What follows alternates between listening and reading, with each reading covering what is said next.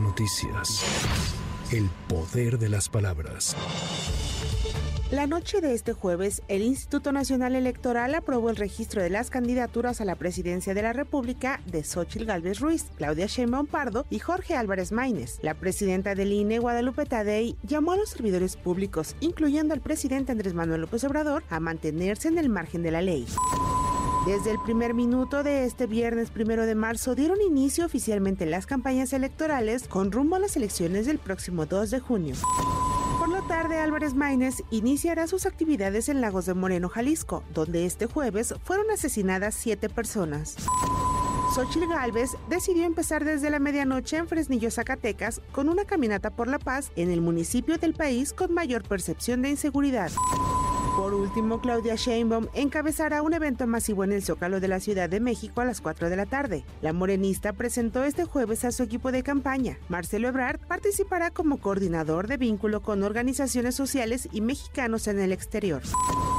Familiares de los 43 estudiantes desaparecidos de Ayotzinapa anunciaron que se mantendrán en el plantón instalado en el Zócalo a pesar del evento de arranque de campaña de Claudia Sheinbaum y solo se retirarán hasta que les den cita para reunirse con el presidente Andrés Manuel López Obrador. Es la voz del abogado Vidulfo Rosales. La demanda inmediata por la cual está el plantón es sencilla, es que nos puedan dar de parte de presidencia una fecha de reunión con el presidente. No estamos diciendo que nos reciba ya el presidente, que nos den una fecha y nosotros nos retiramos, pero no ha sido posible pues ninguna, hasta hoy en día ninguna institución nos ha recibido y al no tener ninguna respuesta, pues el plantón se va a mantener ahí. Estaba programado terminarlo el día de hoy. O sea, mañana el evento de Shema, ¿se van a quitar? No nos vamos a quitar, ahí vamos a, a permanecer.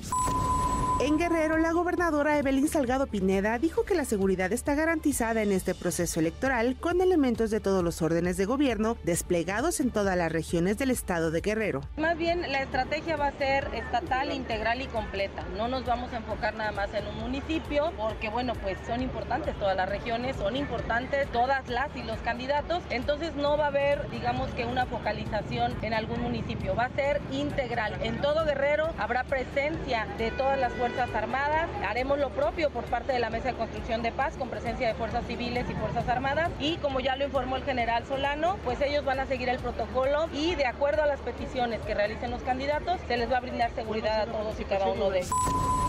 Ceci Patricia Flores Armenta, fundadora de las Madres Buscadoras de Sonora, hizo un llamado a las candidatas a la presidencia y a todos los que aspiran a cargos de elección popular a pactar con los cárteles de la delincuencia, porque al final ellos son quienes mandan en el país. Yo en todas las ocasiones que puedo y que puedo transmitir, que puedo decir, yo les pido a los cárteles y mucha gente me critica, ¿por qué les tengo que pedir a los cárteles? Porque puedo obtener más respuesta de los cárteles que de las autoridades, porque ¿quién se llevó a mis hijos? Los cárteles. ¿Quiénes saben la verdad que yo busco? Los cárteles. ¿Quiénes matan, desaparecen, amedrentan y mandan en el país? Los cárteles.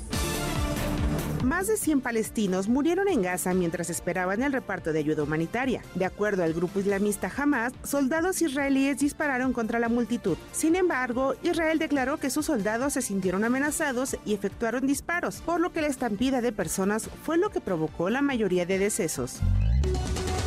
La explosión de una narcomina y ataques con supuestos drones dejó al menos cuatro soldados sin vida y nueve más heridos en los límites de los municipios de Cualcomán y Tepalcatepec, en Michoacán.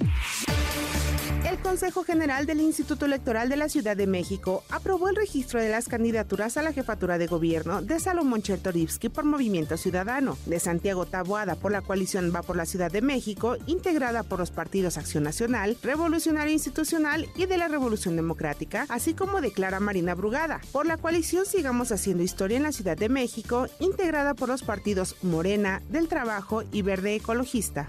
Una vez revisada y analizada la información de las solicitudes de registro a la candidatura de jefatura de gobierno y con base además en la información que nos fue proporcionada por las autoridades con las que celebramos los convenios mencionados, tenemos la certeza de que las personas postuladas como candidatas a dicho cargo cumplen con todos los requisitos constitucionales y legales establecidos al efecto. Entre ellos, no encontrarse en los supuestos de la 3 de 3 y no estar inhabilitados para ejercer cargos públicos, por lo que en los proyectos que están a nuestra consideración se propone declarar procedente su registro. Para MBS Noticias, Anaí Cristóbal.